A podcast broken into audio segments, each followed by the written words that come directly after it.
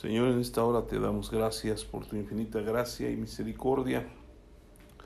Gracias porque tú nos has amado con amor eterno y nos has prolongado esa misericordia que es nueva cada mañana. Venimos delante de ti en esta hora para que tú hables a nuestros corazones, nos enseñes tu palabra.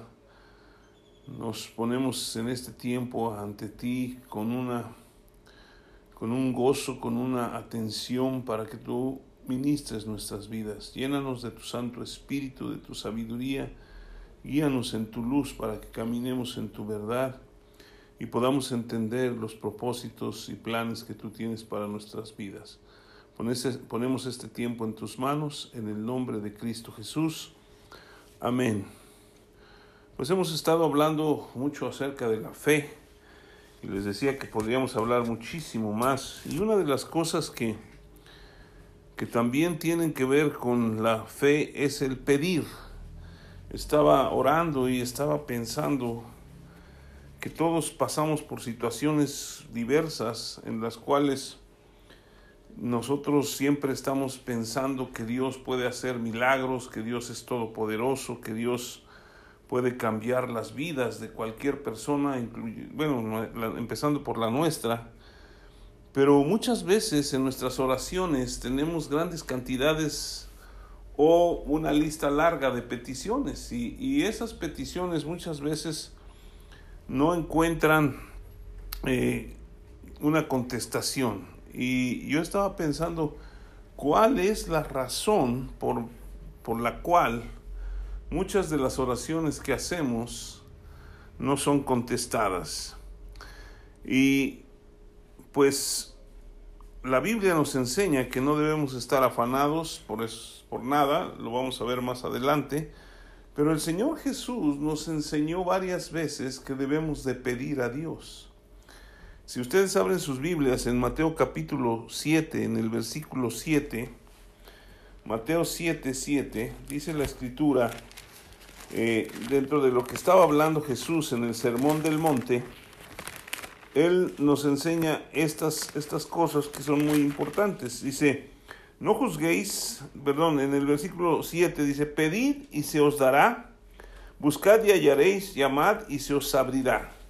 Porque todo aquel que pide, recibe, y el que busca halla, y al que llama se le abrirá. ¿Qué hombre hay entre vosotros o de vosotros que si su hijo le pide pan, le dará una piedra? ¿O si le pide un pescado, le dará una serpiente? Pues si vosotros siendo malos sabéis dar buenas dádivas a vuestros hijos, ¿cuánto más vuestro Padre que está en los cielos dará buenas cosas a los que le pidan? Y vemos aquí este mismo pasaje, eh, si quieren ir a Lucas capítulo 11, en Lucas capítulo 11 también nos habla de este mismo pasaje que Jesucristo estaba enseñando. Y, aquí en la primera parte nos dice dará buenas cosas, pero aquí en esta parte de, de, de, Lucas dice en el versículo 8, digo el 9, perdón, y yo os digo, pedid y se os dará, buscad y hallaréis, llamad y se os abrirá porque todo aquel que pide recibe y el que busca halla, y al que llama se le abrirá. ¿Qué padre de vosotros, si su hijo le pide pan, le dará una piedra, o si pescado en lugar de pescado le dará una serpiente, o si le pide un huevo, le dará un escorpión? Pues si vosotros, siendo malos, sabéis dar buenas dádivas a vuestros hijos, cuánto más vuestro Padre Celestial dará el Espíritu Santo a los que se lo pidan. Vemos estos dos pasajes y en una parte nos enseña que debemos nosotros pedirle a Dios, buscarle y que si llamamos Él nos va a abrir. Y en una parte nos habla de que nos dará todas las cosas y en otra parte aquí en, Lucas nos habla de que nos dará el Espíritu Santo. Y la pregunta que yo hacía a Dios era cuál es la razón por la que o por la cual nosotros en nuestras oraciones muchas veces no recibimos lo que estamos pidiendo. Y me llama mucho la atención porque Santiago, si quieren ir allá, es, es un apóstol muy duro, pero él escribe estas palabras y nos dice en Santiago capítulo 4, Y ahorita vamos a ver las, todo lo que vamos a aprender de esto. En el versículo 3 dice, pedís y no recibís porque pedís mal para gastar en vuestros deleites. ¿Sí? Entonces, por una parte vemos al Señor Jesucristo que nos está diciendo, tienen que pedir, ¿sí? Que pidamos a Dios y vamos a recibir. Y nos muestra el corazón del Padre que está atento a nuestras peticiones. Y por otra parte, Santiago, otro apóstol, nos está enseñando que nosotros pedimos y no recibimos porque pedimos mal para gastar en nuestros deleites. Y yo estaba buscando cómo es que debemos pedir a Dios para recibir o para obtener los resultados que queremos o cómo debemos pedirle a Dios para que Él nos conteste. Si la palabra de Dios nos está enseñando a través del Señor Jesucristo que Dios es un Padre que nos ama y es un Padre bueno, porque Él dice, si nosotros, si vosotros siendo malos sabéis dar buenas dádivas a vuestros hijos, ¿cuánto más vuestro Padre Celestial dará todas las cosas o dará el Espíritu Santo? Entonces, ¿cómo pedirle a Dios? Ahora, yo estaba viendo y hemos estudiado mucho esto y hemos hablado de esto, que en la Biblia la palabra de Dios está llena de promesas de bendición para todos nosotros. Entonces, ¿cuál es la razón para que o cómo podemos apropiarnos de esas promesas y estar orando para que Dios nos las dé. ¿Por qué Santiago nos señala que a veces pedimos y pedimos mal porque pedimos para gastar en nuestros deleites? ¿Cómo hacer para que Dios nos bendiga y nos dé lo que estamos pidiendo? Pues hemos visto en Hebreos 11, versículo 6, que sin fe es imposible agradar a Dios. ¿Sí? Entonces, si nosotros queremos agradar a Dios, necesitamos aprender a pedirle. De hecho, vamos a abrir nuestras Biblias en Juan capítulo 15. Ahí hay un pasaje bastante largo en donde Jesucristo está hablando y nos está mostrando cómo podemos nosotros pedirle a Dios para recibir. Y dice en el versículo 1, yo soy la vid verdadera y mi Padre es el labrador. Todo pámpano que en mí no lleva fruto, lo quitará y todo aquel que lleva fruto lo limpiará para que lleve más fruto. Versículo 3 dice el Señor Jesús, ya vosotros estáis limpios por la palabra que os he hablado. Versículo 4 dice, permaneced en mí y yo en vosotros, como el pámpano no puede llevar fruto por sí mismo, sino eh, permanece en la vid así tampoco vosotros si no permanecéis en mí. Yo soy la vid, vosotros los pámpanos. El que permanece en mí y yo en él, éste lleva mucho fruto, porque separados de mí nada podéis hacer. El que en mí no permanece será echado fuera como pámpano y se secará y los recogen y los echan en el fuego y arden. Si permanecéis en mí y mis palabras permanecen en vosotros, pedid todo lo que queráis y os será hecho. En esto es glorificado mi Padre, en que llevéis mucho fruto y seáis así mis discípulos. Como el Padre me ha amado, así también yo os he amado, permaneced en mi amor. Si mis, guardáis mis mandamientos, permaneceréis en mi amor, así como yo he guardado los mandamientos de mi Padre, y permanezco en su amor. Estas cosas os he hablado para que mi gozo esté en vosotros y vuestro gozo sea cumplido. Aquí nos está mostrando algo muy importante el Señor Jesucristo, que para que nosotros podamos recibir lo que pedimos, necesitamos primero estar pegados, ¿sí? como dice aquí la escritura, que el pámpano tiene que permanecer. El pámpano es una rama de la vid, ¿sí? Jesucristo es la vid verdadera. Y nosotros estamos puestos para dar fruto, ¿sí?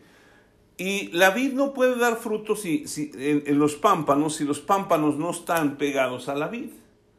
si se desarraigan los, los, los pámpanos, entonces la vid no va a producir ese fruto. Nosotros, para dar fruto abundante y para recibir las bendiciones y las promesas de Dios, necesitamos estar permaneciendo en el Señor. Necesitamos pegarnos a Él. Ahora, estuve buscando qué significa permanecer y es estar en un mismo lugar todo el tiempo o por algún tiempo o todo el tiempo, o sea, sin moverse, sin, no más, más no, no tanto sin moverse, sino sin dejar ese lugar. Y en este caso, nosotros si permanecemos en Jesucristo, quiere decir que nosotros vamos a estar pegados a Él, vamos a caminar con Él, vamos a ser guiados por Él, vamos a llevar nuestra vida al servicio a Dios. Ahora, algo que es muy importante es, muchos creyentes, ¿sí? O cristianos, quieren ver la, mano de Dios, quieren que Dios los bendiga, quieren recibir lo que piden, pero al final de cuentas no están pegados al, a, la, a la vid o a Jesucristo o a su palabra. Y dice el versículo 6, dice, el que en mí no permanece será echado fuera como pámpano. Y dice en el versículo 5, yo soy la vid, vosotros los pámpanos, el que permanece en mí y yo en él, éste lleva mucho fruto, porque separados de mí nada podéis hacer. Yo me he preguntado y yo he oído muchas gentes preguntándose, ¿por qué no podemos hacer algo para el Señor? ¿Por qué no da resultado lo que hacemos? ¿Por qué no tenemos el fruto que Dios quiere que nos ha, prometido? Y esto es porque nosotros estamos separados de la palabra de Dios. Fíjese, en el versículo 7 hay un, es un clave este versículo, porque dice, si permanecéis en mí y mis palabras permanecen en vosotros, pedid todo lo que queréis y os será hecho. Y entonces estaba analizando y buscando qué quiere decir este versículo. Y literalmente la palabra de Dios aquí nos está diciendo que si nosotros nos pegamos al Señor y sus palabras, bueno, ¿cómo podemos permanecer en Jesús? Pues a través de su palabra. ¿Por qué? Porque la Biblia nos enseña que Jesucristo es la palabra de Dios. Lo hemos visto muchas veces lo hemos leído en Juan 1.1 que eh, en el principio era el verbo, el verbo era con Dios y el verbo era Dios o la palabra. Y el versículo 14 nos dice que aquel verbo y aquella palabra se hizo carne y habitó entre nosotros y vimos su gloria, gloria como del unigénito del Padre lleno de gracia y de verdad. ¿Sí? Entonces, si la palabra de Dios es Jesucristo, Él mismo está prometiendo que si permanecemos en Él y su palabra permanece en nosotros, nosotros podremos pedir lo que queramos y nos será hecho. Ahora, investigando un poquito acerca de los tiempos en que está el verbo pedir, ¿sí? porque estamos hablando de pedir, vamos a recibir, está en un estado o forma imperativa, es una orden de parte de Dios que quiere que le pidamos, ¿sí? No es así como que, pues miren, si ustedes permanecen en mí y yo en vosotros, pues si quieren pedir algo, este, pues se los voy a conceder.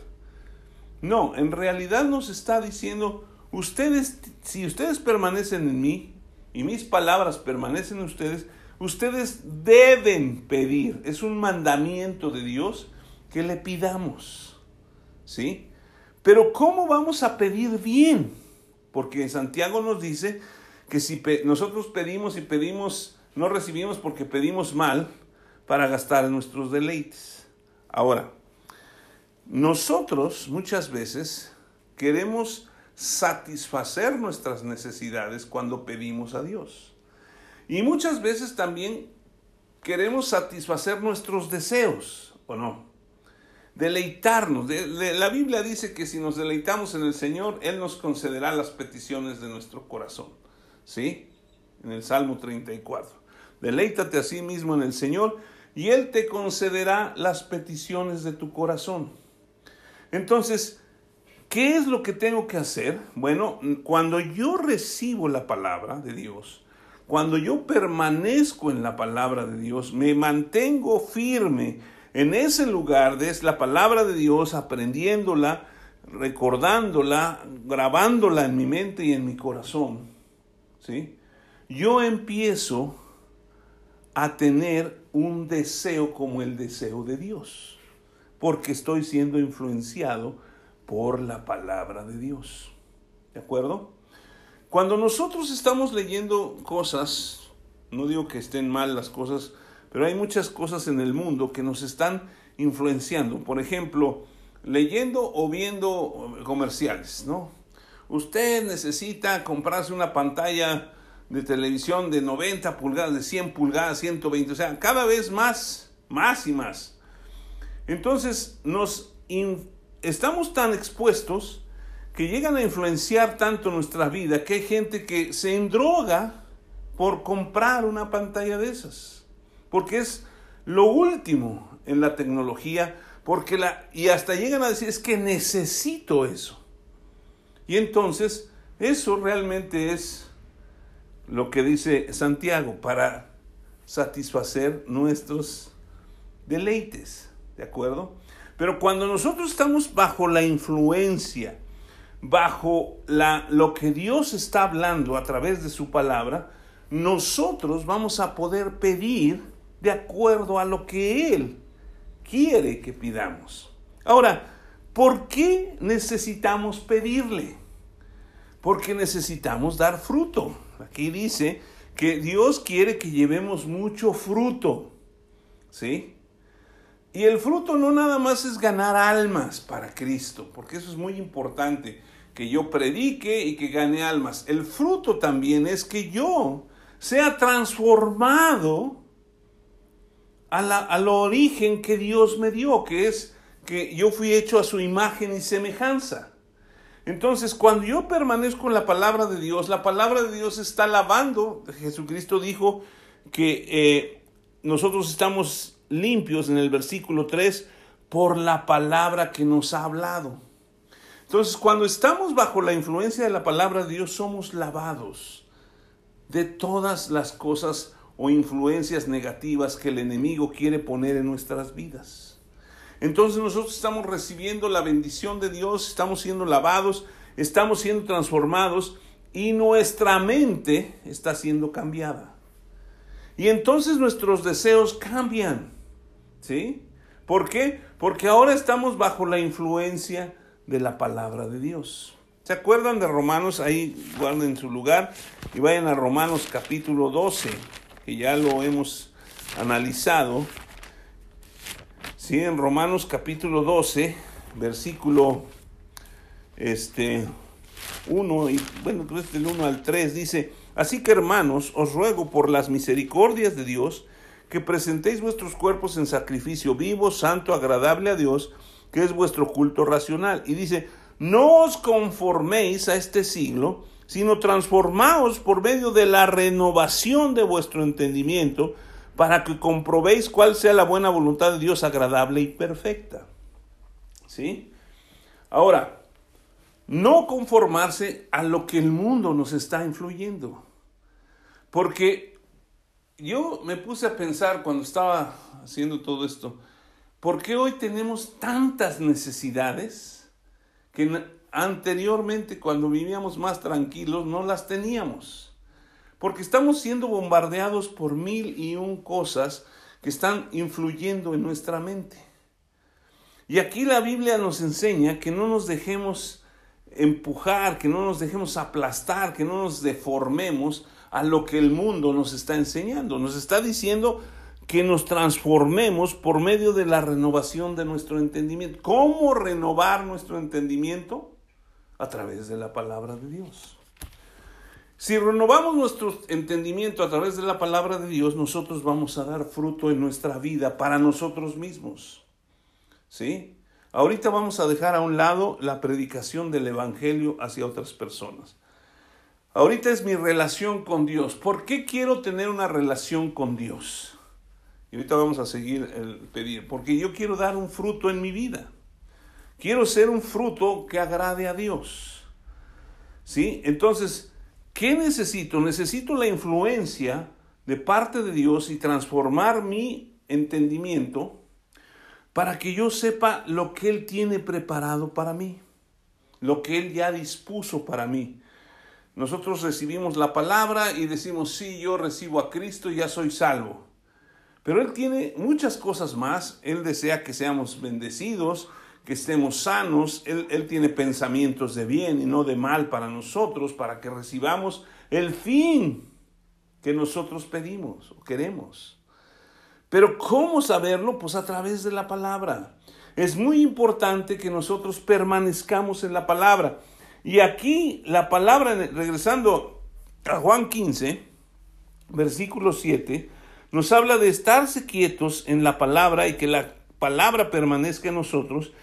Podemos y debemos pedir lo que queremos. Y dice, o será hecho. ¿Sí? Es tan tremenda esta palabra que en el griego no me acuerdo cómo se llama, cómo se dice, pero el sentido es que podemos pedir a lo que sea, aun si no existe, Dios lo va a mandar a hacer para nosotros. Pero ¿por qué lo va a mandar a hacer? Porque estamos influenciados por la palabra de Dios. Tenemos el deseo de Dios, ¿sí? O sea, no vamos a pedirle, Señor, dame sabiduría para hacer el arma más potente para acabar con todos, porque no nos lo va a dar. Porque Dios no quiere que matemos a la gente. Él quiere que nosotros seamos bendecidos. Y la clave por la cual Dios se complace en bendecirnos es el versículo 8. Dice, en esto es glorificado mi Padre, en que llevéis mucho fruto y seáis así mis discípulos. Entonces, cuando nosotros estamos bajo la influencia de la palabra de Dios y estamos caminando con la palabra de Dios, vamos a tener los deseos que tiene Dios para, para nosotros y para los demás. ¿Sí? Y ahorita vamos a ver algunos deseos que tiene Dios para nosotros. Pero vamos a pedir conforme a su voluntad. ¿Sí? Y el único propósito por el cual Dios quiere bendecirnos es para que llevemos mucho fruto, porque cuando llevamos mucho fruto, Dios es glorificado, el Padre. Es lo que vino Jesucristo a hacer, a glorificar al Padre. Una de las oraciones de Jesús era glorifícate en mí, Señor. ¿Sí? Entonces, nosotros, nuestro deseo con el Padre tan amoroso que tenemos, debe de ser glorificarlo a Él, darle toda la gloria. Entonces es muy importante que nosotros entendamos que necesitamos pedirle a Dios conforme a los deseos del corazón de Dios. ¿Sí? Nosotros como pámpanos necesitamos estar pegados a Jesucristo. ¿Sí? Y esto nos va a dar grandes beneficios. En esto, si nosotros permanecemos en la palabra de Dios y la palabra de Dios permanece en nosotros, nosotros vamos a tener como garantía la respuesta de parte de Dios. Pedir es, este, como les dije, está en un modo de imperativo y nos está diciendo, pídeme, te ordeno que me pidas. ¿Sí? Entonces, ¿qué es lo que debemos pedir? Bueno, si ustedes van conmigo a Juan, primera de Juan capítulo 5, ¿sí? vemos del versículo 13, dice, está hablando el apóstol Juan y nos enseña y dice, estas cosas os he escrito a vosotros que creéis en el nombre del Hijo de Dios, para que sepáis que tenéis, vida eterna y para que creáis en el nombre del Hijo de Dios. Y luego dice, y esta es la confianza que tenemos en Él, que si pedimos alguna cosa conforme a su voluntad, Él nos oye. Y si sabemos que Él nos oye en cualquiera cosa que pidamos, sabemos que tenemos las peticiones que le hayamos hecho. ¿Sí? Estos versículos nos muestran cómo es que pedimos a Dios conforme a su voluntad. ¿Y cuál es la voluntad de Dios? Bueno, la voluntad de Dios es que yo sea bendecido, que yo sea prosperado, y lo vamos a ver más adelante, las promesas de Dios de bendición para nosotros. Pero ¿cómo saber la voluntad de Dios si no permanezco en su palabra?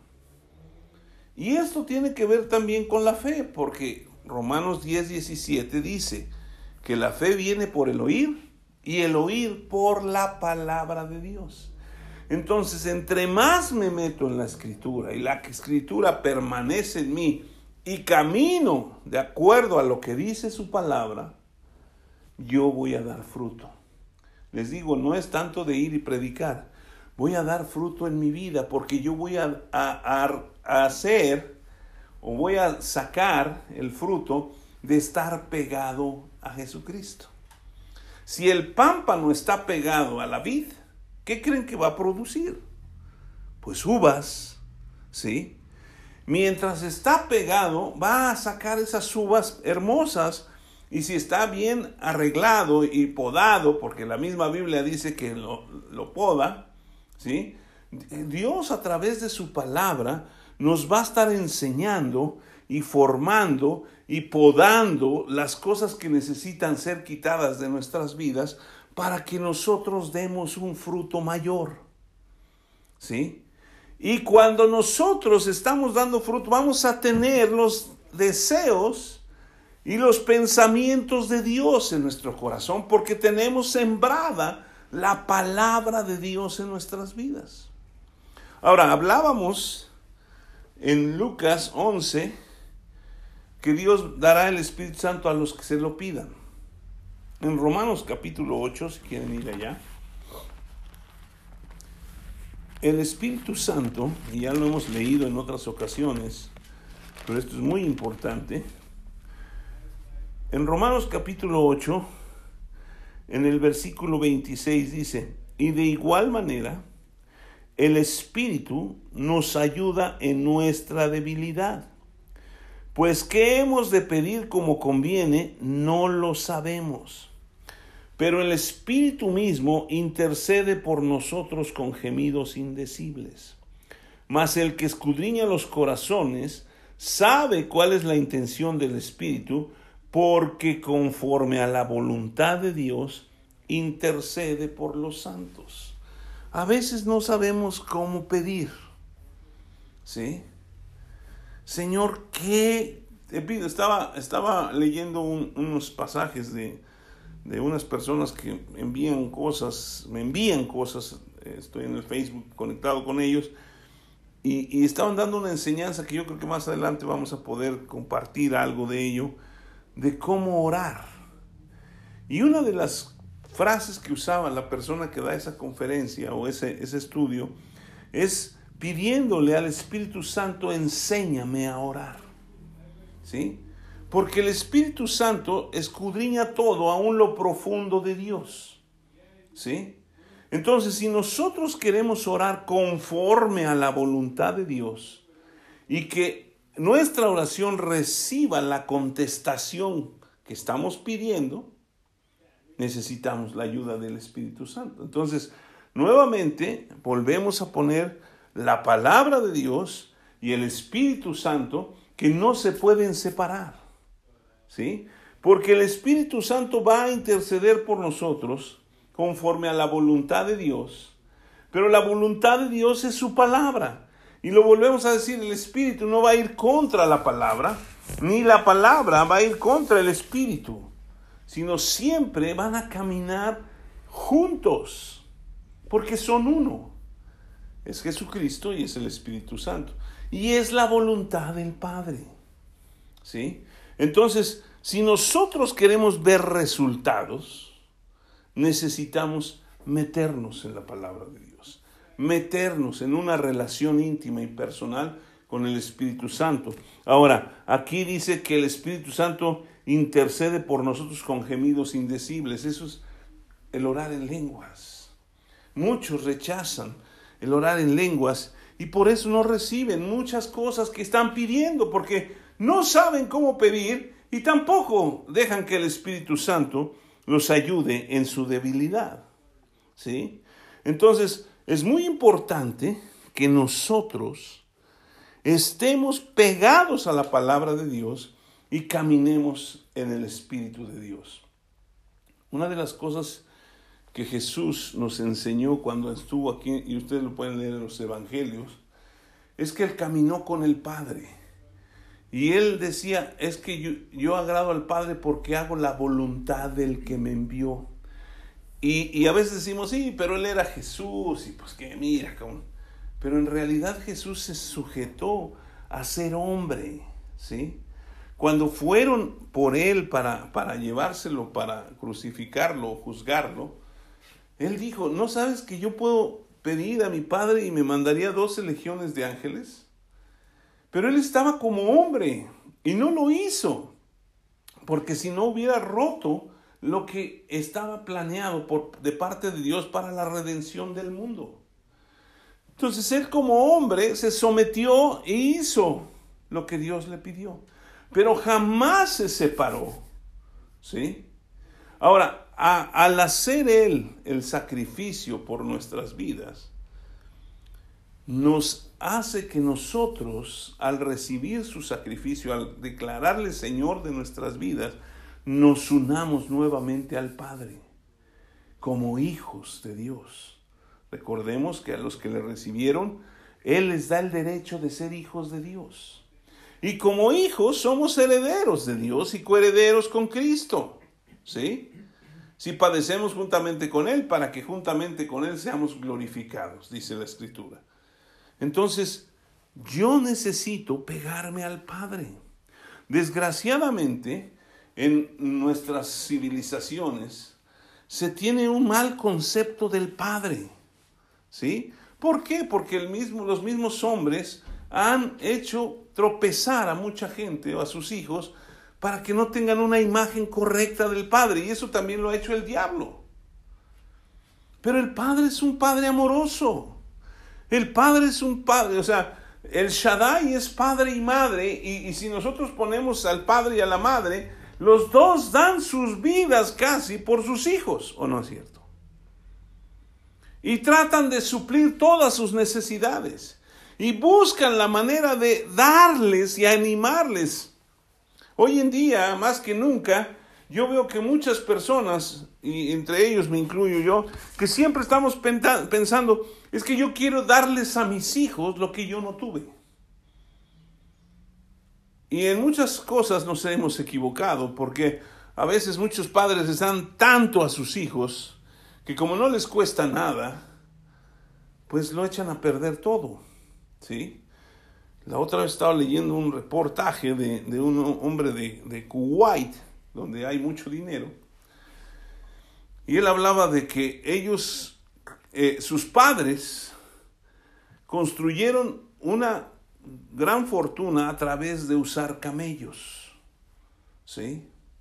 Y caballos, y en el desierto, y empezaron a tener una visión de, de, pues por lo del petróleo y todo lo que usted quiera, de crear algo maravilloso.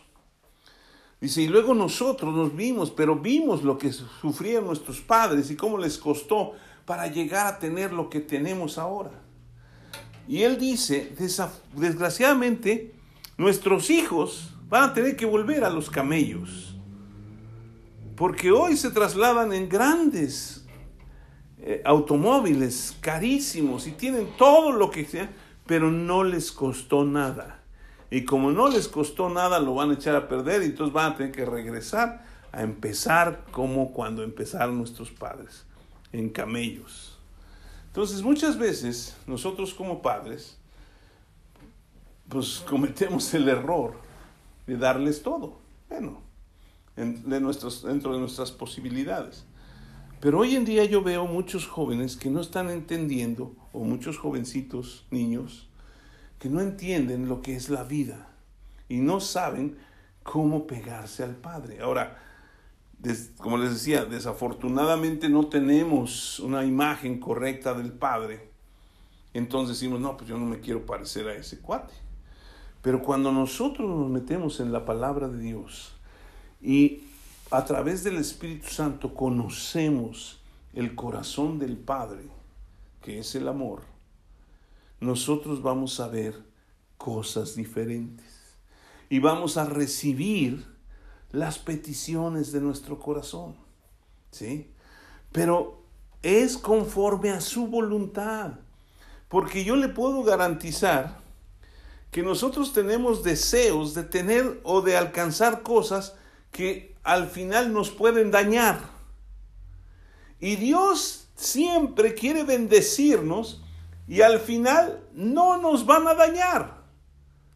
¿Sí? Oíamos, como siempre, la, plática de una persona que nos, nos enseña mucho y decía que Dios tiene pensamientos de bien y no de mal para darnos el fin que esperamos. Pero Dios nunca tiene un pensamiento de mal para nosotros. Imagínense al Dios todopoderoso, maravilloso, el Padre Celestial, que tenga pensamientos de mal. Entonces, ¿para qué mandó a su Hijo Jesucristo a morir en la cruz? Hubiera agarrado un puño de gente y hubiera dicho nada más a estos y los demás, pues ahí como dicen hoy en día, que se lo cargue el payaso, ¿no? Pero en realidad nos ama tanto que no, no, no tiene ni un pensamiento de mal. Quiere bendecirnos, quiere darnos, quiere que estemos pegados a Él. Vea, por ejemplo, primera de, Juan, primera de Juan, capítulo 4. Esto se los voy a dar gratis, esto es extra. En el versículo 16, es 4.16, dice, y nosotros hemos conocido y creído el amor que Dios tiene para con nosotros. Dios es amor y el que permanece en amor permanece en Dios y Dios en él. ¿Cómo permanecemos en Dios? En amor. Si ustedes regresan a Juan 15, ¿sí?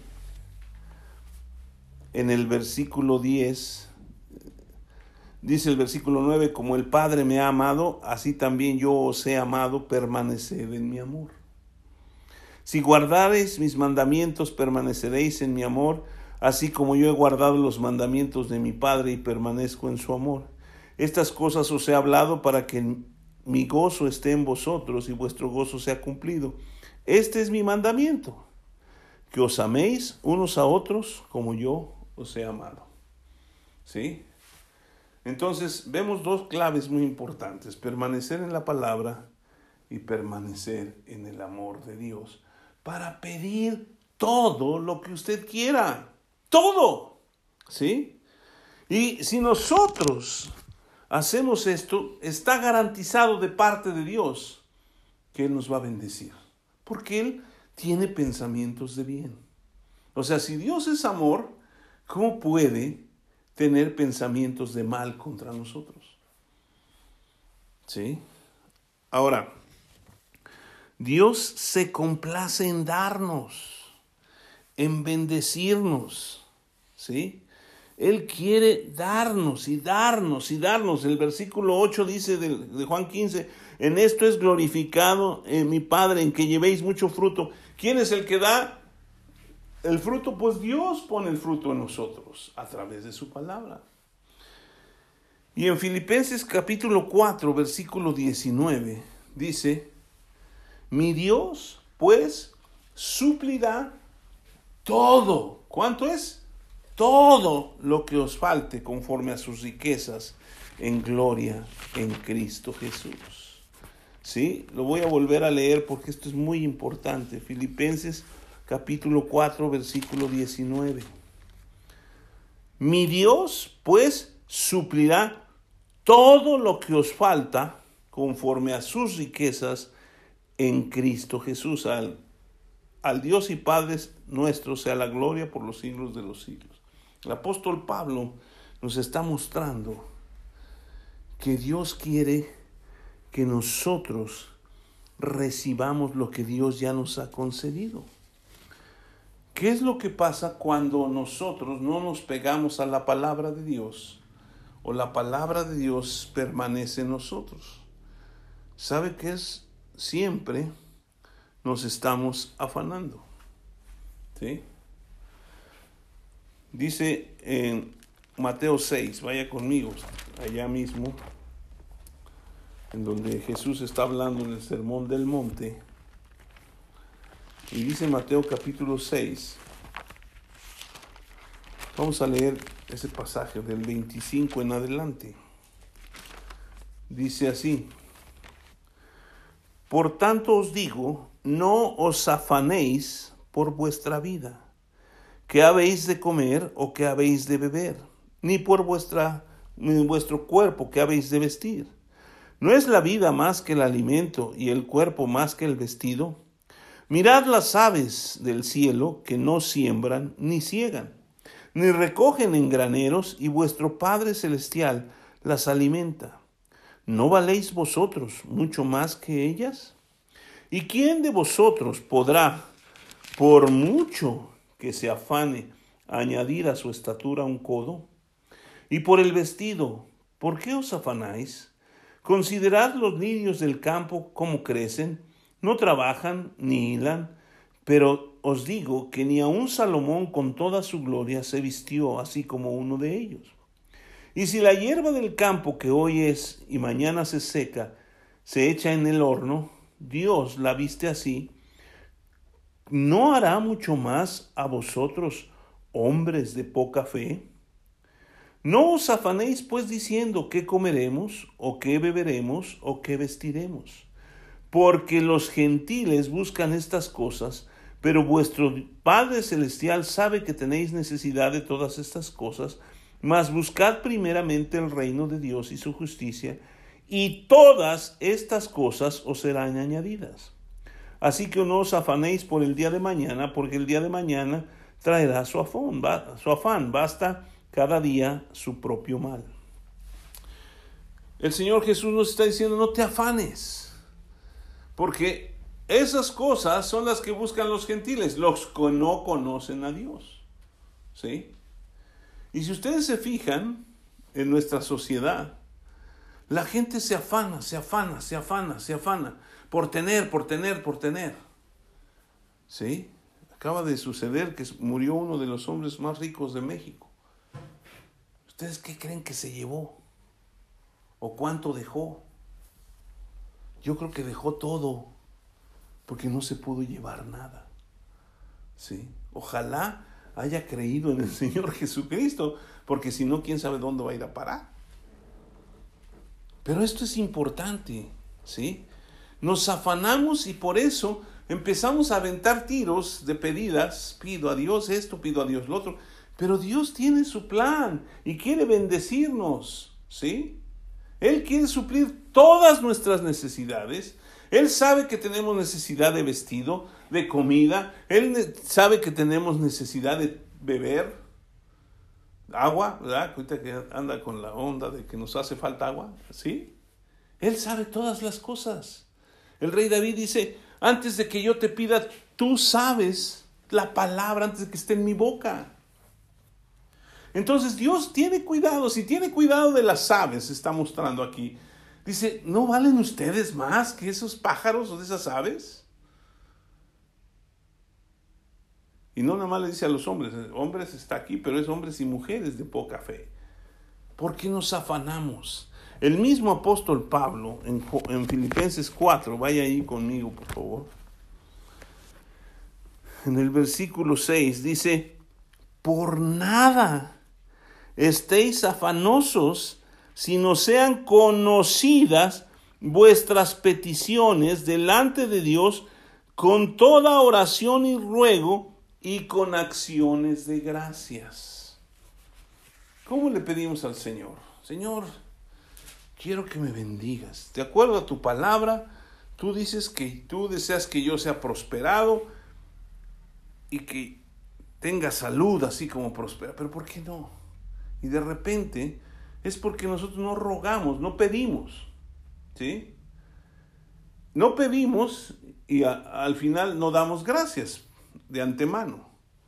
La fe tiene que ver con lo que se espera, la convicción de lo que no se ve. Yo pido a Dios cosas y estoy dándole gracias porque es como si ya fueran hechas, ya las tengo, ¿sí? Yo recuerdo que cuando yo era niño, hace poco tiempo, este, mi papá nos compraba helados o nos compraba cosas.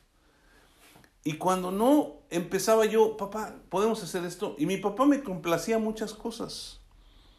Íbamos a lavar el camión al centro, cuando todavía el centro era muy tranquilo. Y pasaban matinés en los cines. Íbamos a ver, era curioso, pero veíamos algunas este, películas de los romanos cuando en los cristianos los colgaban y todo eso, era, era impresionante. Pero de repente le decía, papá, quiero un, helado. Y me lo compraba. Y luego nos íbamos a meter al cine y salíamos y me compraba papas y me compraba palomitas. Y no, no, después de eso le decía, y vamos a comer, ¿no? Y nos comíamos un pollo rostizado entre los dos. O sea, el deseo de mi papá era darme. Y si no me lo daba, yo empezaba así, papá, yo quiero, yo quiero. Me acuerdo que que en una ocasión iban a llegar los Reyes Magos y entre mis primos y yo estábamos diciendo, queremos un futbolito porque nos encantaba el futbolito. Y yo decía, pues sí, yo quiero un futbolito. Y le dije a mi papá, yo le voy a pedir un futbolito a los reyes. Y de repente, pues llegó el futbolito chiquito, ¿no? Y a mis primos les llevaron un futbolito que se le metía algo abajo y, con un imán y se pero era bien difícil para nosotros porque éramos muy niños jugar. Entonces los que jugaban más ese futbolito eran los, los más grandes y nosotros nos empezamos a jugar en el futbolito que yo tenía porque era más fácil. A lo que voy es, cuando yo le insistía mucho a mi papá, él siempre me daba. Y como dijimos al principio, si nosotros siendo malos, sabemos dar buenas cosas a nuestros hijos, ¿cuánto más el Padre Celestial nos dará lo que le pidamos? Porque es su deseo. El deseo de Dios es bendecirnos. No saben en realidad el corazón de Dios de dar si dio a su propio Hijo. ¿Sí? Y eso lo, lo vamos a leer más al ratito. Dios se complace en darnos. ¿Sí? Él quiere bendecirnos, Él quiere darnos más allá de lo que nosotros podemos pedir o entender. Pero Él quiere que nosotros le pidamos conforme a su voluntad. Mire, vamos a ver algunas promesas que Dios tiene para nosotros de bendición. Romanos capítulo, digo Juan capítulo 10, versículo 10. Todos sabemos ese versículo. Y, dices, bueno, ¿y dónde está la promesa? Porque empieza hablando, ¿sí? Empieza hablando del diablo, o de, sí, del diablo, el ladrón, ¿no? Juan capítulo 10, versículo 10 dice, el ladrón no viene sino para robar o para hurtar y matar y destruir. Pero ¿qué dice Jesús? Yo he venido para que tengan vida y para que la tengan en abundancia. ¿Sí? Jesucristo vino para que tengamos vida y para que tengamos abundancia. Ahora, en la vida, nosotros qué, qué percibimos como abundancia? Pues tener de todo, ¿no? Y tener mucho. Pues Dios nos ha dado justicia a través de Jesucristo, pero también a través de Él nos ha dado todas las cosas. ¿Sí? La cuestión es saber cómo pedirle a Dios conforme a su voluntad. Jesucristo vino a hacer la voluntad del Padre. Y nosotros necesitamos saber cuál es la voluntad del Padre. Buscando su reino y su justicia, todo lo demás vendrá por añadidura. El gran problema es que siempre buscamos las añadiduras y nos olvidamos de buscar el reino de Dios y su justicia. ¿Sí? Dios va a añadir bendición tras bendición. En tercera de Juan capítulo 2, ahí en, digo, es un solo capítulo, es versículo 2. Todos conocemos también esta escritura y si no, apréndasela y repítala y guárdela en su corazón y háblela cuantas veces quiera.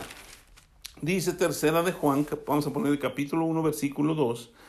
Dice, amado, yo deseo que tú seas prosperado en algunas cosillas, así dice, no, dice, en todas las cosas y que tengas salud, así como prospera tu alma. En el alma, ¿qué hay? Están los pensamientos, está el intelecto, está nuestro razonamiento. Y si nosotros prosperamos o transformamos nuestro entendimiento, como dice en Romanos 12, nosotros lo vamos, vamos a hacer a través de la palabra de Dios. Y entonces por medio de la palabra vamos a recibir las bendiciones de Dios. Amado, yo deseo que tú seas prosperado. ¿Prosperado qué es? Pues tener lo que Dios quiere para nosotros. Yo, yo estaba pensando, porque muchas veces hemos oído que nosotros como creyentes debemos ser pobres. Yo me acuerdo que una señora dijo, es que Jesús dijo, a los pobres siempre los tendréis. Pero pues ¿quién quiere estar del lado de los pobres? ¿Sí? Bueno, yo sí quiero estar, pero como pobres de espíritu, dice la escritura. Pero Dios desea, y yo me puse a buscar a ver cuáles de los hombres y las mujeres de Dios en la escritura eran pobres. ¿Mm? ¿Quiénes eran pobres? Abraham era pobre, Job era pobre, los reyes eran pobres, los profetas eran pobres, los profetas eran bendecidos.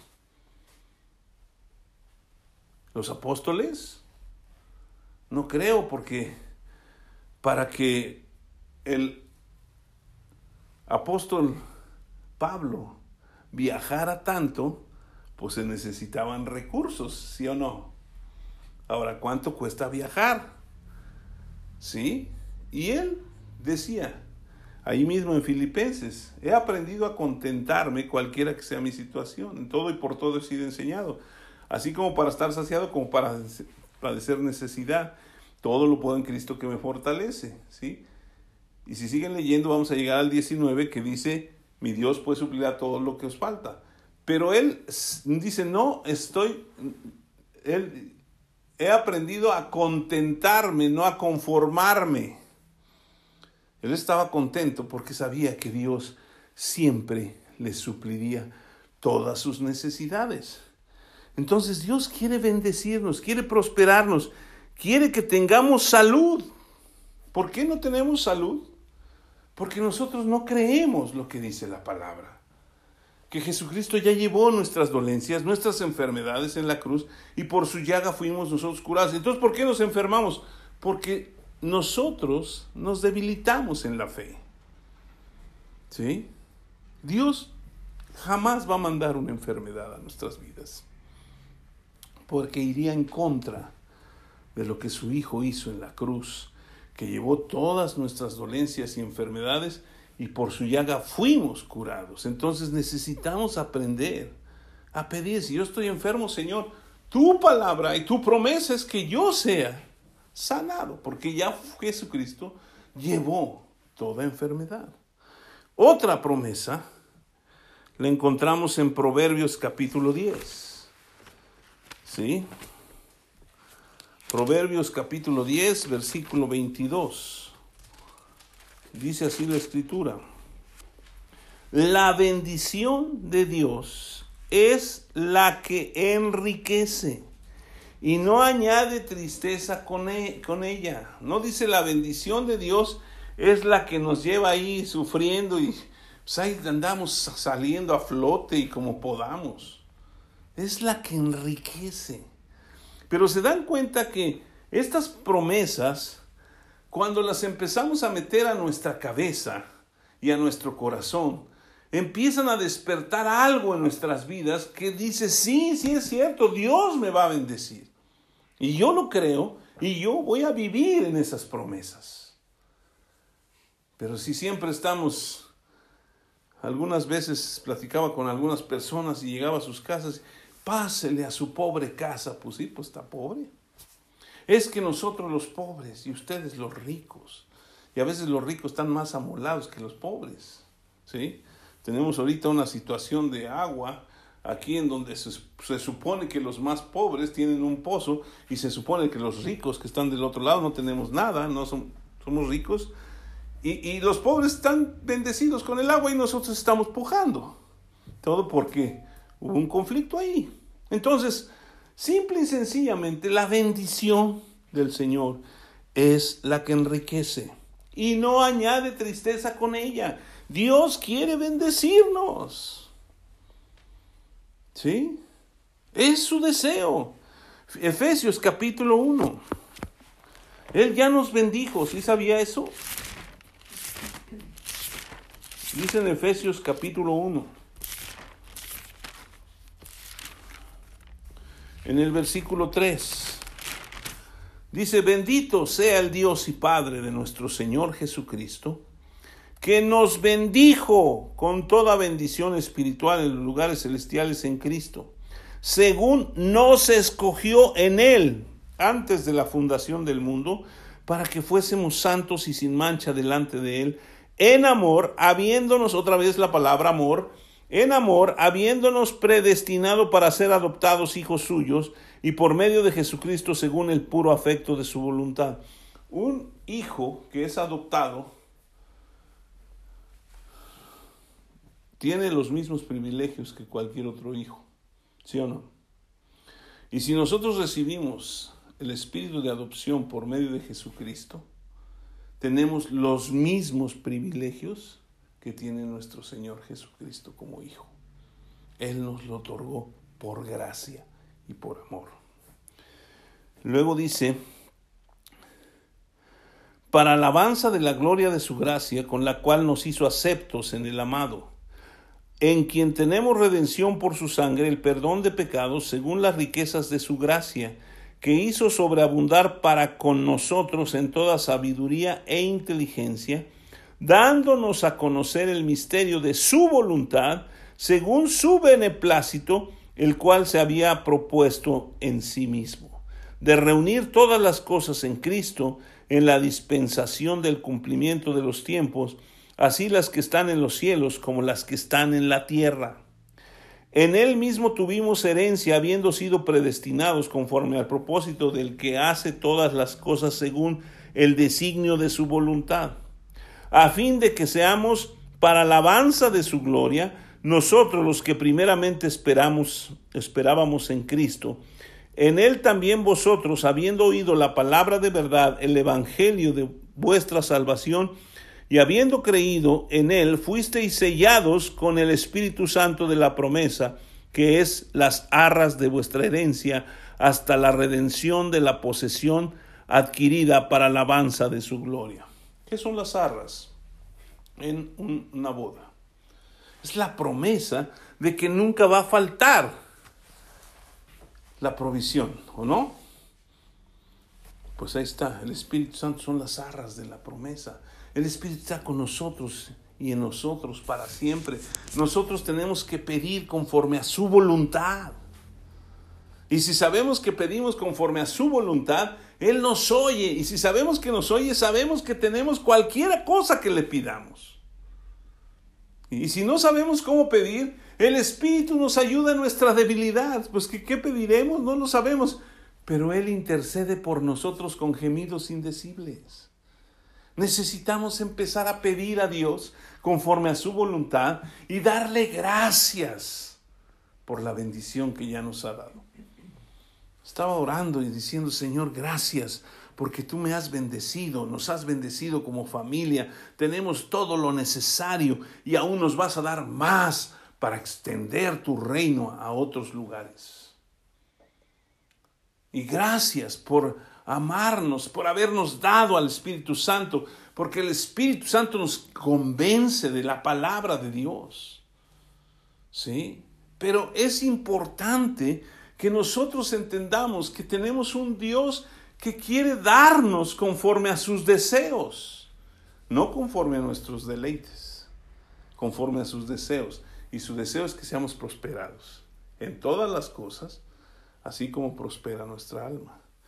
Y para terminar vamos a leer Romanos 8, que lo hemos leído una y otra y otra y otra vez. Versículo 32. El que no escatimó ni a su propio Hijo, sino que lo entregó por todos nosotros. La pregunta es esta de Dios. ¿Cómo no nos dará también con Él todas las cosas? Dios ya dio todo. Nos toca a nosotros. Me llama la atención que todos los milagros que hacía Jesús de sanidad, cuando llamaba a alguien le pedía, le decía, ¿qué quieres que yo haga? Al ciego Bartimeo. a veces nosotros pensamos que, que Dios tiene que dar por un hecho lo que nosotros necesitamos y Él lo sabe, pero Él quiere que le pidamos. Al ciego Bartimeo lo mandaron llamar porque estaba diciendo, Hijo de David, ten misericordia de mí, tráiganlo. Y ya llegó y le dice, ¿qué quieres que haga?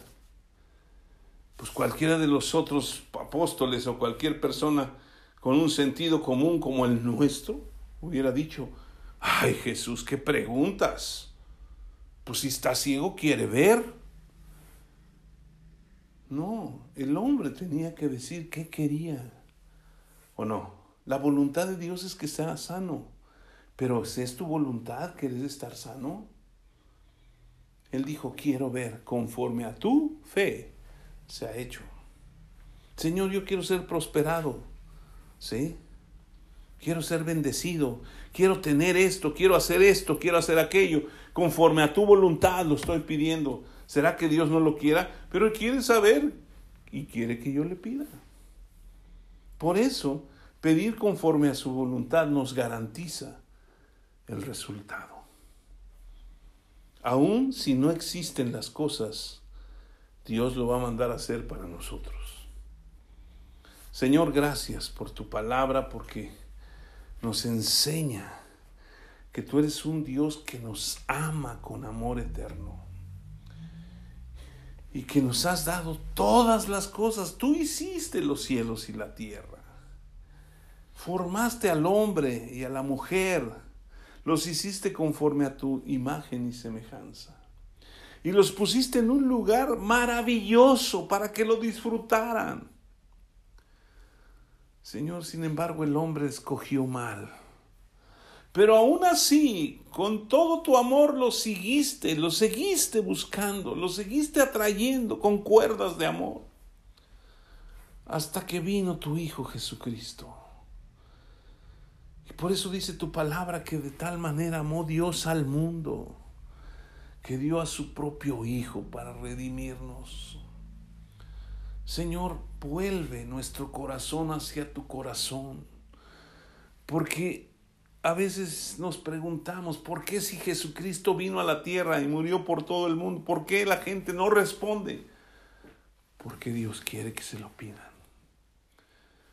Él no tiene robots, Él les está diciendo, escoge la vida o la muerte, la bendición o la maldición. Y si tú crees en Jesucristo como tu Señor y Salvador, estarás escogiendo la vida y la bendición y todo lo que Dios tiene preparado para ti. Señor, gracias, gracias porque yo sé que hoy tenemos una idea muy diferente de cómo pedirte a ti y esperar los resultados. Gracias, porque tú te complaces en bendecirnos y en que llevemos mucho fruto, que seamos transformados a la imagen de tu Hijo Jesucristo. Señor, queremos parecernos cada día más y más a Él. Te lo pedimos en el nombre de Jesús. Amén.